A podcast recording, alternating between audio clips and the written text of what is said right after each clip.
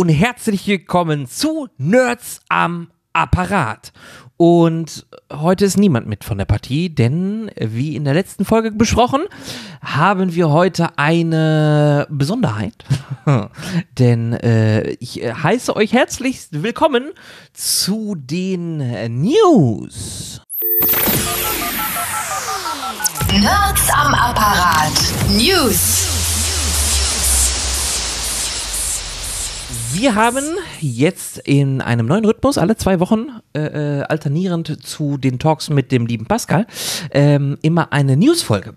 Und ich habe euch da die ein oder andere Stelle zusammengesucht und möchte mit euch ein bisschen über ja die letzten Tage in der IT-Welt sprechen. Und wir steigen auch direkt rein, denn ähm, der ein oder andere nutzt unter anderem vielleicht auch äh, Software, um ähm, Freunden und Bekannten zu helfen oder irgendwie seine Familie zu unterstützen über Remote-Software. Ähm, ich glaube, da sind zwei große Player unter anderem dabei. Das ist äh, einmal TeamViewer und AnyDesk.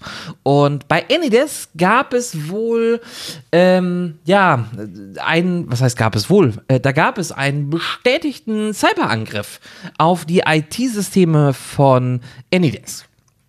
Anydesk selber behauptet, äh, dass sie natürlich sofort Sanierungs- und Reaktionsplan äh, in Gang gesetzt haben, äh, an dem die Cybersicherheitsexperten von CrowdStrike beteiligt waren. Ähm, ihre Systeme seien ähm, so ausgerichtet, dass keine privaten Schlüssel, Sicherheitstoken oder Passwort gespeichert, äh, Passwörter gespeichert werden, äh, die ausgenutzt werden können, um eine Verbindung zu den Endbenutzergeräten herzustellen.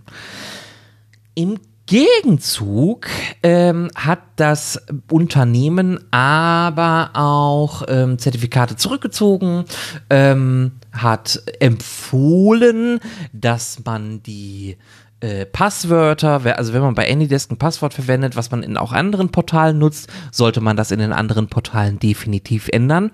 Und alle ähm, Passwörter über das Webportal wurden auch zurückgesetzt. Ähm, das heißt, wir haben hier im Endeffekt so zwei Seiten. Auf der einen Seite sagen die natürlich, ja, es ist natürlich nichts passiert. Auf der anderen Seite möchte man natürlich auch sicher gehen, dass wirklich nichts passiert ist und ja, zwingt in Anführungsstrichen die äh, Nutzer dazu, die Passwörter zu ändern. Das alles ja, bringt so ein bisschen Skepsis in den Raum. Man, also es gibt eine klare Empfehlung, dass äh, man die Fernwartungssoftware AnyDesk auf die aktuellste Version aktualisieren sollte, ist prinzipiell auch immer eine gute Empfehlung auch für andere Software, da auch immer aktuell zu bleiben, denn ähm, auf einem Windows 10 mit einem WinRAR von, keine Ahnung, Anno Tuk hat man schon durchaus einige Sicherheitslücken, ähm, genauso wie bei AnyDesk, TeamViewer oder anderer Software, die man, die man dann benutzt. Deswegen an der Stelle natürlich auch eine klare Empfehlung von unserer bzw. meiner Seite, updatet eure Software. Das ist immer ein guter Schritt aber es birgt natürlich auch Probleme damit. Ähm, Gerade wenn man schon hingeht und sagt, okay, es ist, sind die internen äh, Systeme von Anydesk betroffen, man gibt nicht ganz genau raus, welche Daten da irgendwie durchgerutscht sind. Und man behauptet bis jetzt, dass die Systeme so sicher sind, dass es keine Rückverfolgung gibt und nicht die Möglichkeit gibt, die Endbenutzergeräte äh, zu aktivieren dann muss man dem natürlich auch erstmal Glauben schenken, aber skeptisch sollte man da definitiv immer ein bisschen sein. Deswegen, wenn ihr einen Account habt bei Anydesk, meldet euch auf der Homepage an. Das ist ja in diesem Falle die my.anydesk.com Seite. Meldet euch da einmal an, ändert auch da sicherheitshalber euer Passwort. Und das, was man prinzipiell auch immer als Empfehlung mitgeben kann, sind solche Programme nicht mit in den Autostarts zu nehmen. Also das könnt ihr auch gerade bei Windows 10 ist es noch relativ einfach, über den Task Manager da die Programme aus dem Autostart rauszunehmen, damit sie sich nicht immer beim Starten des Computers auch mitstarten. Das würde bedeuten, ihr startet euren Rechner, AnyDesk startet sich, nachdem ihr euch bei Windows angemeldet habt, auch mit und ist dann im Hintergrund immer tätig. Ähm, solche Programme wie Anydesk oder Teamviewer solltet ihr aus dem Autostart rausnehmen und wirklich nur bei Bedarf aktivieren. Dann auch am besten telefonisch mit den Kollegen und Kolleginnen oder Freunden und Bekannten oder der Familie im Austausch sein, dass das da auch der Fall ist und dann eine 1 zu 1 Verbindung herstellen. Aber ist natürlich immer noch kritisch.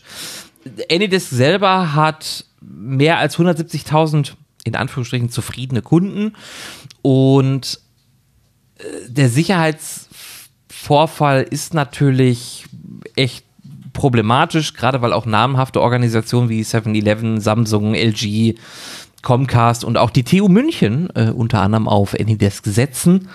Und da muss man dann dementsprechend vorsichtig sein. Es gibt auch viele andere Unternehmen, die auf Anydesk setzen. Da wird es mit Sicherheit auch nochmal, wird auch nochmal bestimmt Awareness geschaffen in den Unternehmen, dass man da vorsichtig umgehen soll. Gegebenenfalls, wenn da eine zentrale Passwortsteuerung existiert, wird auch da mit Sicherheit mal das Passwort geändert werden sollen.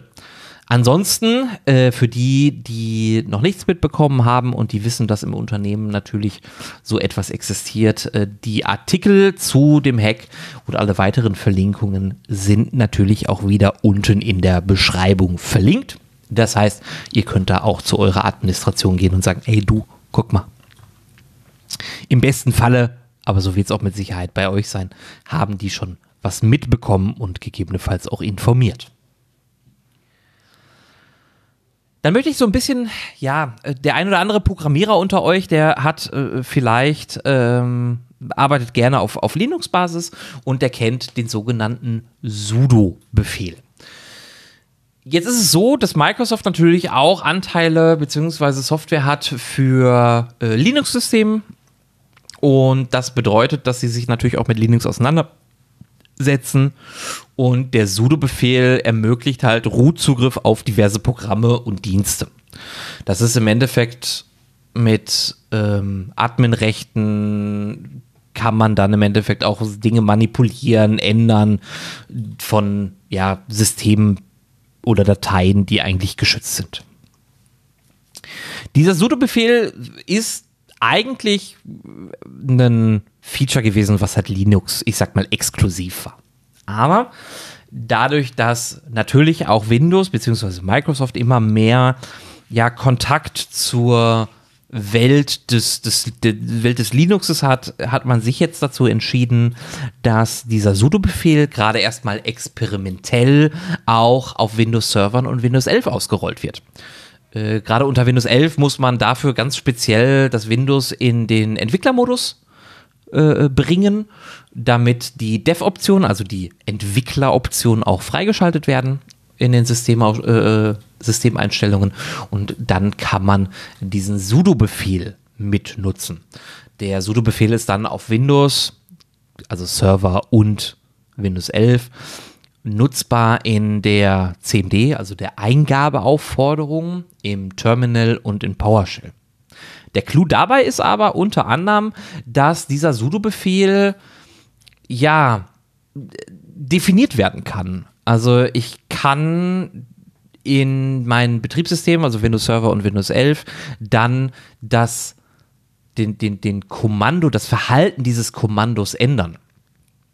Ähm, so kann ich zum Beispiel bei der Eingabe dieses Befehls, also sudo und dann meine Befehlszeile dahinter, immer ein neues Fenster mit Root-Rechten öffnen. Also Root-Rechte sind die, die obersten administrativen Rechte auf einem System. Und dieses Verhalten kann ich halt steuern. Ich kann das natürlich auch komplett abschalten. Ähm, also ich kann auch sorgen dafür, dass der sudo-Befehl einmal ausgeführt wird und dann abgeschaltet wird. Gibt es dann die verschiedensten Funktionen und Möglichkeiten mit. Aber sudo hat nun im Endeffekt den Einzug in, in die Windows-Welt gefunden.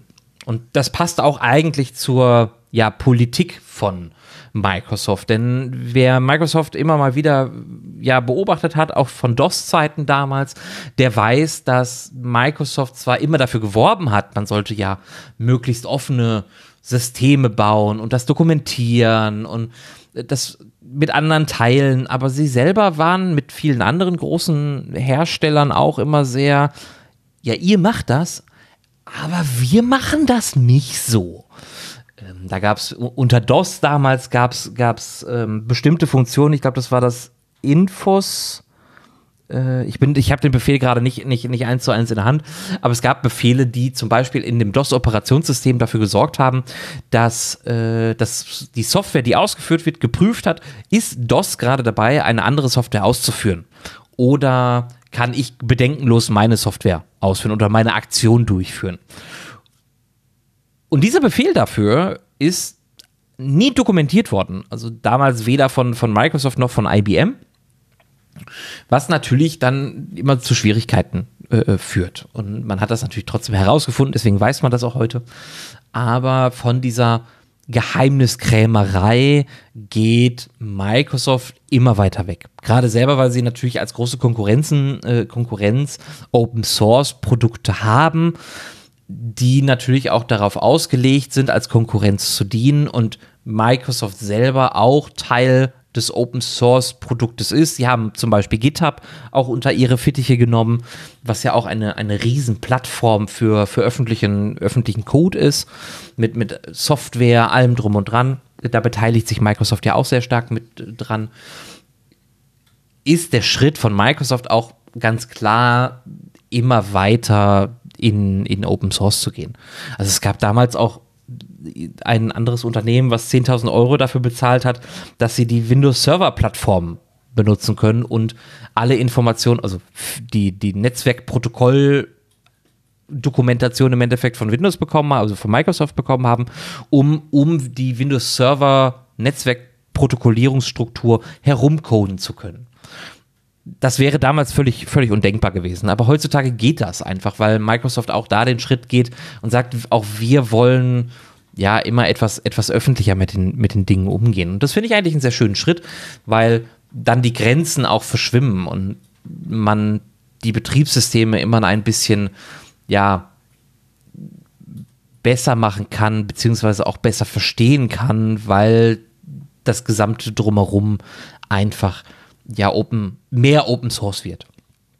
Ähm, dazu passt halt auch dieses Sudo ähm, ist nur ein ganz, ganz kleines Beispiel, wird auch viele mit Sicherheit nur, nur marginal treffen, ähm, aber es gibt einfach die Möglichkeit, auch als Linux-Nutzer, also der von einer Linux-Distribution kommt, besser mit Microsoft äh, zu arbeiten. Also es, dadurch, wenn, wenn jetzt gerade zum Beispiel die, die, die Sudo-Kommandos kommen, also die Super User Do-Kommando, das ist das Ausgeschriebene für Sudo, dann ist es ja ein Schritt, um Systeme zu, ja, oder Möglichkeiten miteinander zu vereinen, damit auch ein, ein Linux-Entwickler beis beispielsweise dann irgendwann auf der Windows-Plattform mit gleichen bis ähnlichen Befehlen arbeiten kann. Und das gehört halt, glaube ich, es passt so in dieses Bild. Microsoft möchte auch ein bisschen offener werden, diverser werden und allen die Möglichkeit geben, natürlich auf ihre Plattform zu, zu, zu kommen. Das birgt natürlich auch immer ein, ein, ja, ein Vorteil, was die Verkaufszahlen angeht. Auch darüber braucht man nicht sprechen. Wir leben immer noch im Kapitalismus. Das ist natürlich Teil davon. Aber ich finde es ganz interessant und bin auch gespannt, was es für weitere Befehle gibt, weil auch mir als Linux-DAO, und ich bin ein Linux-DAO, gibt es die Möglichkeit, mit Linux-Befehlen einfach in, in ja, Kontakt zu treten. Ich meine, ich habe zwar zu Hause einen kleinen Raspberry Pi, der auf Linux basiert, da läuft äh mittlerweile auch andere Software drauf, aber so viele Berührungspunkte mit Linux-Commands habe ich auch einfach nicht. Bleiben wir ganz kurz bei Microsoft es gab ja durchaus Gerüchte, ich glaube, wir haben es hier im Podcast noch nicht wirklich ähm, behandelt, aber es gab Gerüchte, dass 2024 unter anderem Microsoft Windows 12 veröffentlicht werden soll. Es gibt mittlerweile Berichte darüber, dass 2024 kein Windows 12 kommt und alle Änderungen, die für Windows 12 eigentlich angedacht werden, eher in einem großen Update, dem 24H2, mit eingepackt werden. Das heißt, alle Änderungen bzw. zahlreiche neue Funktionen rund um KI werden dann in dem 24H2 mit veröffentlicht werden. Jetzt im Februar, März soll noch das Moment, also Moment 5 Update kommen, was einige Verbesserungen mit sich bringen soll. Und danach wäre dann das große, der große Rollout zum 24H2, alles rund um KI. Also die Steuerung über KI, dass wir KI nun als Alltagshelfer haben in unserem Windows-Betriebssystem, dass wir mit der natürlichen Sprache steuern können, Text- und Spracheingaben haben, dass wir mit Copilot über unsere Menüs und Einstellungen gehen können, beziehungsweise Copilot diese auch ersetzt. Und dazu kommen auch schon relativ viele Features. Also wenn wir uns die Microsoft 365 Roadmap angucken, dann werden wir feststellen, dass ungefähr ab Mai der Copilot bereits auf OneDrive-Dateien zugreifen kann oder können soll, um entsprechende Inhalte auszuwerten, die Dateien aber nicht öffnet. Dann soll man irgendwie Inhalte von einer oder mehreren Dateien zusammenfassen und so weiter und so fort. Dazu werden natürlich schon relativ viele Dateidokumententypen, also Dateiformate unterstützt ich meine, brauchen wir auch nicht drüber sprechen, natürlich wird es eine, eine, eine Doc-Datei sein, eine äh, PPT, eine TXT, aber auch PDF, RTF, die ODT und EODP-Dateiformate, auch die sollen alle da mit eingearbeitet werden, sodass wir mit Copilot auch in diese Dateien gucken können und damit arbeiten können. Warum wird es wahrscheinlich kein Windows 12 geben? Wenn wir uns den aktuellen Markt einfach angucken, dann werden wir feststellen, dass die Splittung, also die Aufteilung von Windows 10 und Windows 11 im Markt einfach noch viel zu groß ist. Es gibt rund, also Berichten und der Quelle Computerbase zufolge, soll Windows 10 noch rund eine Milliarde Systeme besitzen und bei Windows 11 sind wir erst bei 400 Millionen Nutzer. Ein Windows 12 würde diesen Markt natürlich noch weiter splitten. Ähm, der Umstieg von Windows 10 auf Windows 12 wird wahrscheinlich genauso langsam voranschreiten wie von Windows 10 auf Windows 11. Vor allen Dingen, wenn wir davon reden, dass wir natürlich ganz viele tolle neue KI-Funktionen haben, dann ähm, ja, wird es erstmal schwierig, weil das schreckt natürlich sehr viele Nutzer ab. Und das bedeutet natürlich auch, dass wir dann Windows 10 haben. Wir nehmen die Nutzer vielleicht sogar von Windows 11, also die Leute, die halt bereit sind, mit vielen Änderungen umzugehen ähm, und klauen Windows 11 den Marktanteil und splitten Windows 11 dann auf auf, also den Marktanteil von Windows 11 auf auf Windows 11 und Windows 12. Das macht natürlich an in dem Schritt einfach keinen, keinen Sinn.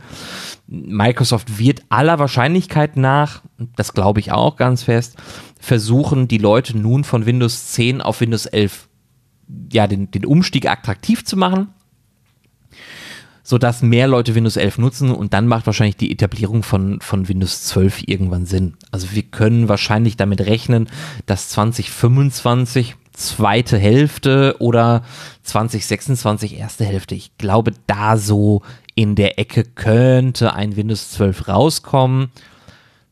Doof fände ich es trotzdem, äh, gerade weil Microsoft gesagt hat, Windows 11 ist das letzte, nee, ich glaube Windows 10 war schon das letzte Betriebssystem und dann kam Windows 11 und jetzt ist die Rede von Windows 12. Ich meine, die Basis ist die gleiche, Verbesserungen gibt es immer, aber ähm, da werden wir dann mal einfach, einfach gucken müssen, was da, was da kommt. Was aber de facto, wie gesagt, feststeht, Windows 11 äh, 24 H2, das große Update rund um die KI-Funktionen, das wird, glaube ich, nochmal sehr, sehr spannend, gerade für die, die damit auch aktiv arbeiten wollen. Ganz viele Co-Piloten-Funktionen gibt es ja bereits schon.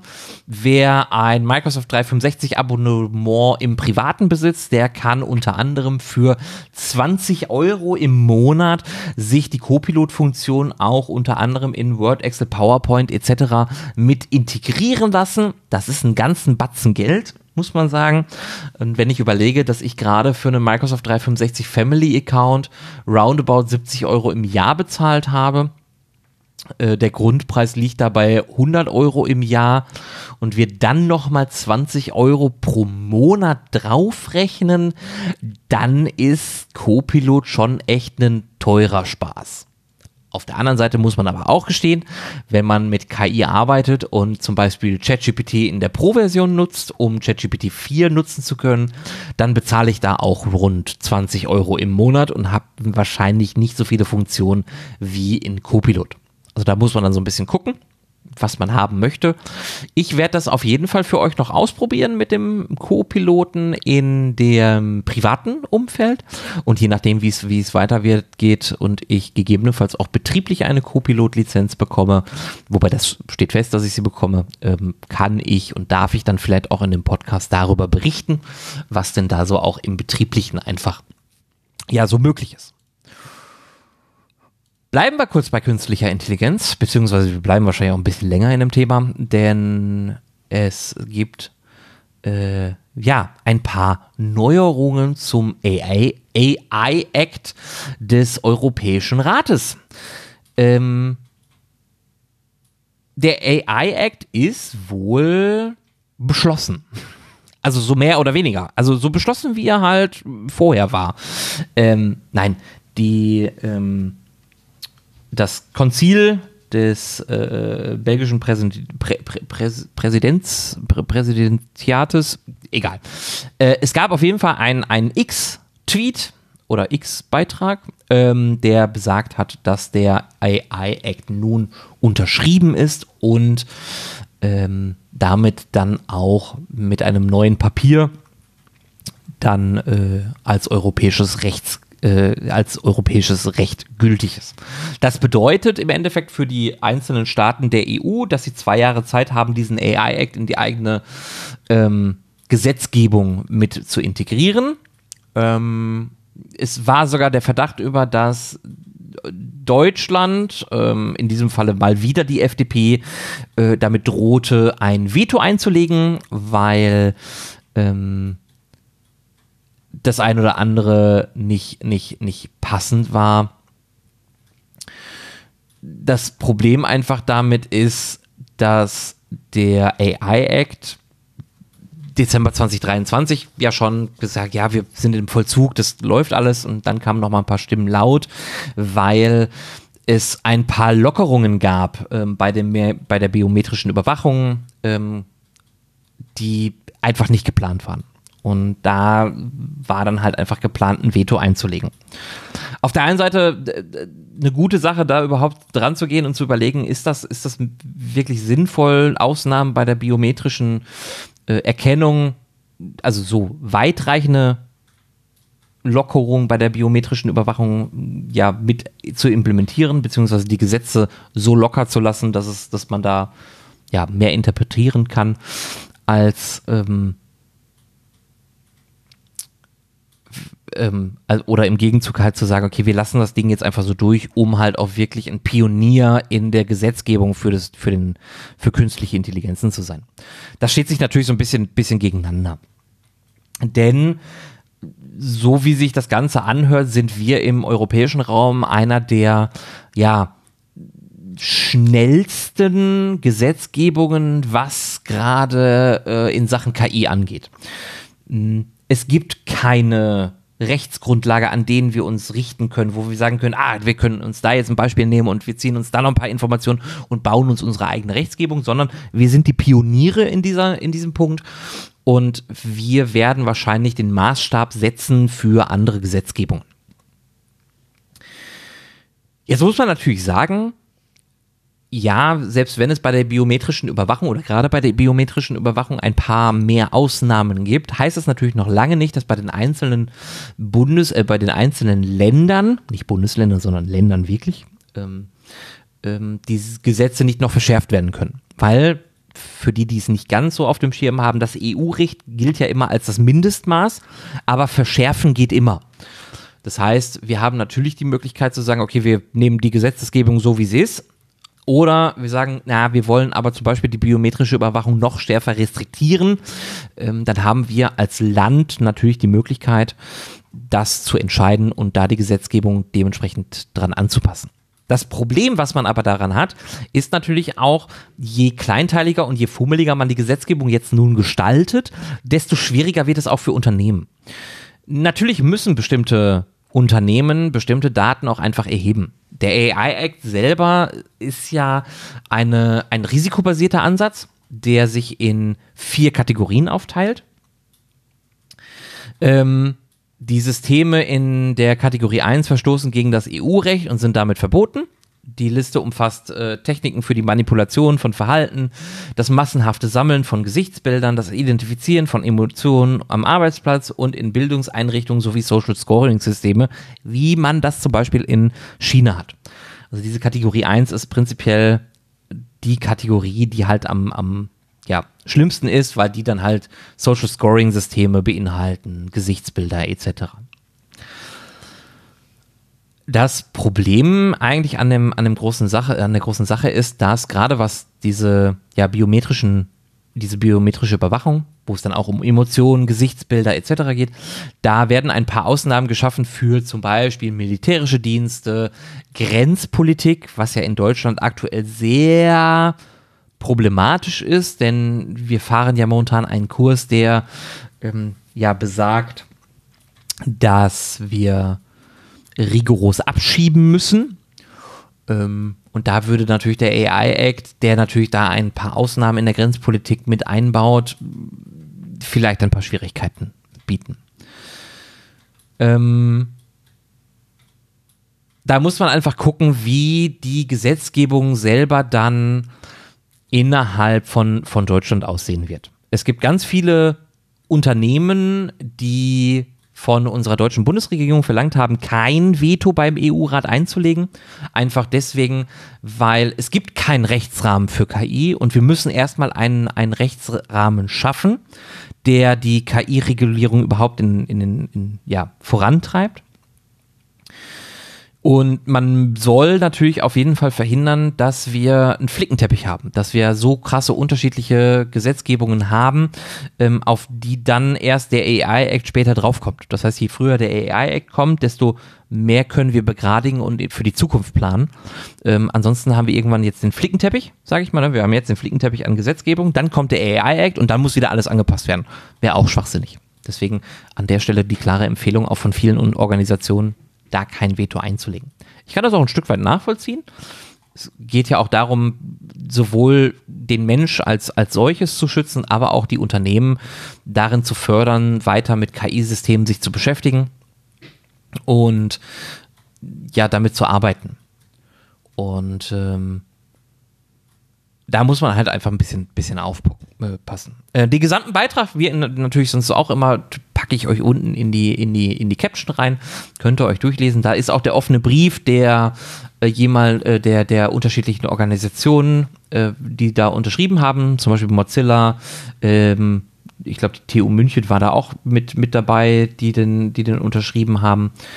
Und ähm, da muss man dann, dann, dann mal gucken ist auch alles da in dem, in dem Artikel von Computerbase im Endeffekt mit verlinkt. Aber AI Act bleibt auf jeden Fall weiterhin spannend.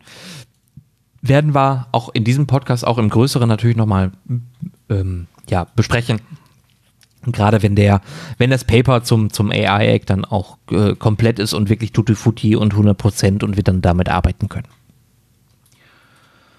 Drei News habe ich noch für euch. Und äh, die eine Nuance etwas kleiner. Ähm, Rufus hat den Einzug gefunden. Jetzt werdet ihr euch fragen, so, äh, Rufus? Who the fuck is Rufus? Rufus ist ein KI-Assistent, den aktuell Amazon testet in seiner Shopping-App. Momentan nur im USA-Bereich, also nur die USA äh, kann wenn sie Glück haben, mit dem, mit, mit dem KI-Assistenten Rufus arbeiten, der in der Amazon-App, also wirklich in der Mobilfunk-App, äh, dann zur Verfügung steht. Und dieser KI-Assistent soll ja, im Endeffekt das Nutzererlebnis auf Amazon selber ein bisschen verbessern. Also es geht nicht nur darum, äh, geschickte Fragen zu stellen und der KI-Assistent gibt mir dann Informationen dazu. Ähm, also zum Beispiel so komplexe Fragen wie, was braucht man für Golf bei kaltem Wetter? ich weiß jetzt nicht, wie viele von euch solche Fragen einem KI-Assistenten stellen würden, aber solche komplexen Fragen soll das System verstehen und bewerten können und soll dann auch die dementsprechenden Produkte auswählen, die auf diese Anfrage passen. Rufus selber ist aber wohl nicht nur mit den Inhalten von Amazon trainiert, sondern auch mit den äh, jeweiligen Produktseiten natürlich, äh, Rezensionen von Kunden, aber auch Informationen aus dem Web. Was man leider nicht weiß, ist, ob diese ja, Informationen äh, professionelle Tests von Produkten umfasst. Also wir haben ja zum Beispiel unseren, unseren, unseren TÜV, der unheimlich viel testet. Ähm, wir haben ganz viele Testsieger-Charts und so weiter, ähm, ganz viele Berichte von, von Fachzeitschriften und Fachhandeln ob das da alles auch mit reinspielt. Und wie legal das natürlich dann auch in Deutschland ist, muss man dann auch testen äh, beziehungsweise prüfen, weil auch das ist natürlich immer ein großes Problem. Woher kommen meine Daten und sind das Daten, die frei zugänglich sind oder sind das Daten, für die man hätte bezahlen müssen?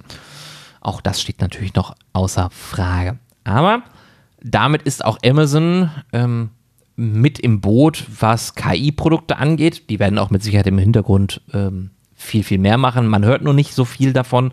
Ähm, Gerade Microsoft mit Copilot und Google mit äh, Google Bart sind da natürlich eher ja, die, die größeren Player, was künstliche Intelligenz angeht. Wo wir bei Google Bart sind, auch da habe ich eine kleine ähm, Information. Google Bart basiert jetzt auf Gemini Pro. Und jetzt fragen sich alle, Gemini was? Genau, Gemini Pro. Ähm, Im Endeffekt hat man den Funktionsraum von Google Bart ein bisschen, bisschen erweitert. Das bedeutet nämlich jetzt mit Gemini Pro, also die Basis Gemini Pro, kann Google Bart jetzt auch endlich Bilder generieren. ChatGPT 4 kann das ja bereits, äh, genauso wie der Copilot das bereits kann. Da ist die Grundbasis ja DALL-E, äh, nicht zu verwechseln mit Wall-E aus dem äh, Disney-Film, sondern äh, DALL-E mit D äh, ist auch eine Bildgenerierung. Und Google Bart hat jetzt auch mit der Gemini Bart im Endeffekt die Möglichkeit bekommen, Bilder zu generieren. Gemini Bart ist dabei aber ein ähm, ja, Modul, was sich wohl eher auf ja sehr hochauflösende, fotorealistische ähm, Bilder oder Ereigne, äh, Ergebnisse äh, konzentriert. Wobei zum Beispiel, also meine Erfahrung mit ChatGPT 4 war, dass es auch eher so dieser Comichafte. Das Schöne dabei ist, und da haben wir gerade auch über den, äh, oder ergänzen wir den, den, den Newsbeitrag im AI Act, Google Bart, also dieses Gemini, basiert auf der Synth-ID. Beziehungsweise BART verwendet die Synth-ID, was bedeutet, dass Bilder als KI generiert gekennzeichnet werden. In den Pixeln selber werden digitale Wasserzeichen äh, implementiert, die ganz klar sagen, dieses Bild ist von einer KI generiert. Das verlangt auch der AI-Act unserer, äh, unseres äh, Europäischen Parlaments. Und damit würde dann Google Bart äh, fortschrittlicher sein und das würde bedeuten, dass die Wahrscheinlichkeit, dass Google Bart mit dem Gemini Pro im deutschen Markt bleiben darf, sehr groß ist, wenn Copilot bzw. Dolly da nicht nachzieht. Ich habe noch keine News gefunden, dass Dolly das in einer ähnlichen Art und Weise macht. Ich könnte mir aber vorstellen, dass es entweder A so schon ist und ich es einfach übersehen habe oder B, äh, dass sie gerade daran arbeiten, das auch umzusetzen. Google Bart ist mit Gemini Pro auch im deutschen Raum zugänglich ähm, ist jetzt auch gerade erst äh, in den deutschen Raum gekommen. Das heißt, nur Nutzer, die Google Bart haben, dürfen da jetzt auch ähm, ja, mitarbeiten. Äh, Google Bart, muss man auch dazu sagen, ist natürlich wie alle anderen KIs ähm, darauf geeicht, keine gewalttätigen, beleidigenden oder sexuellen eindeutigen Inhalte zu produzieren. Und die Filter sollen natürlich verhindern, dass namentlich genannte Personen in generierten Bildern auftauchen. Ähm, da gab es auch so ein Skandal um Taylor Swift, dass dort KI-generierte pornografische Bilder in Social Medias aufgetaucht sind. Ähm, sogenannte Deepfake-Pornos, die mit KI generiert werden und auch damit immer leichter werden. Und das dazu möchte man natürlich, also Google Bart kann das nicht und man tut natürlich auch alles da, dafür, dass das nicht passieren kann mit Google Bart. Das gleiche für Copilot und ChatGPT. Ähm, auch da geht das natürlich nicht. Ist auch gut so, sind wir mal ehrlich. Dann habe ich noch eine schlechte Nachricht. Ähm, ein Nutzer von ChatGPT hat ganz plötzlich äh, festgestellt, dass in seinem Chatverlauf mit äh, ChatGPT ähm, andere Chats plötzlich aufgetaucht sind.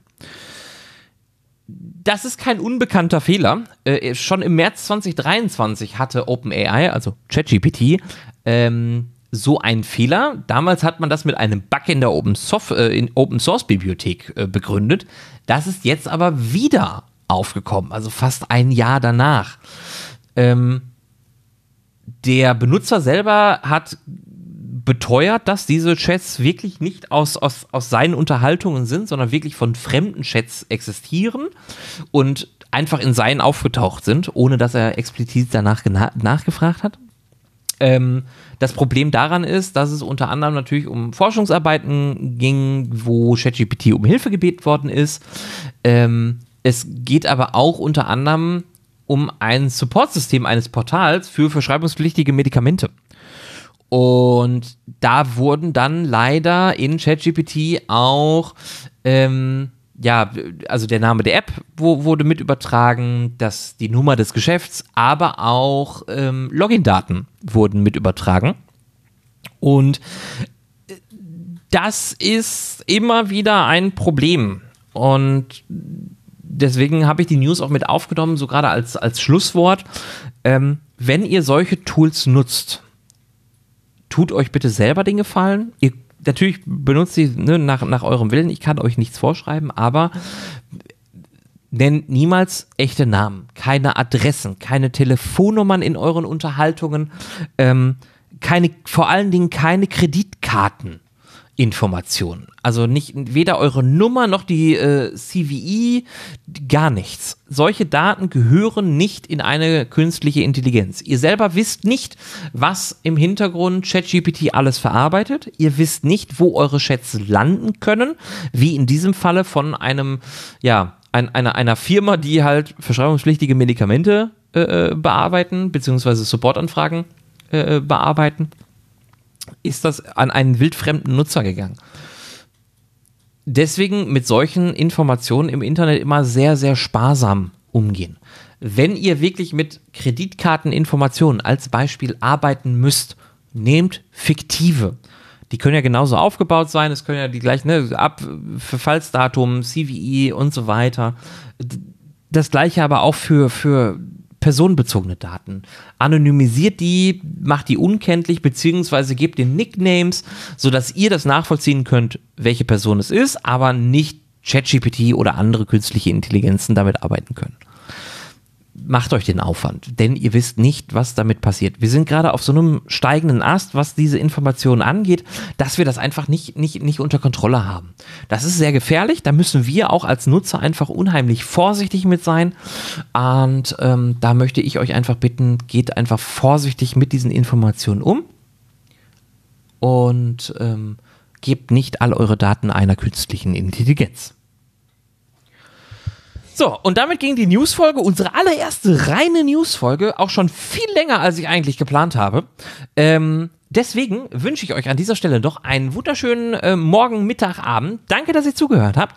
Äh, ich hoffe, ihr hattet Spaß mit dieser Newsfolge. Gebt mir doch gerne mal ein Feedback, wie ihr dieses Einzelformat einfach mal haltet. Ähm, ob wir das äh, weiter verfolgen sollen. Ich werde auf Spotify spezifisch eine Umfrage starten. Ansonsten könnt ihr auch natürlich immer auf unsere Homepage gehen, nerdsamaparat.de.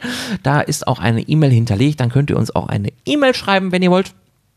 Und ähm, zu guter Letzt äh, könnt ihr ja auch gerne mal äh, sagen, weil jetzt ist es ja raus, wenn ihr diese Folge hört, dann habt ihr das gehört, was ich äh, letzte Woche erzählt habe oder in der letzten Folge erzählt habe. Ähm, wir haben einen Jingle. Ich äh, bin auf Fiverr gegangen und äh, habe, habe da einen tollen Produzenten gefunden. Ich bin sehr begeistert von dem Jingle. Ich hoffe, ihr auch.